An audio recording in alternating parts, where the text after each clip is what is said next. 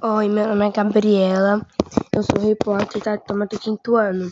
Hoje eu vim falar sobre a importância da água para o mundo.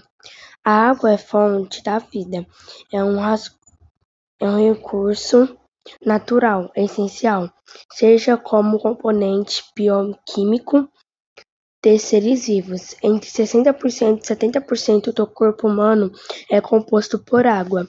Ela ajuda a hidratar e a levar os nutrientes, como oxigênio e sais minerais até as células, além de expulsar as substâncias tóxicas do corpo por meio do suor e da urina.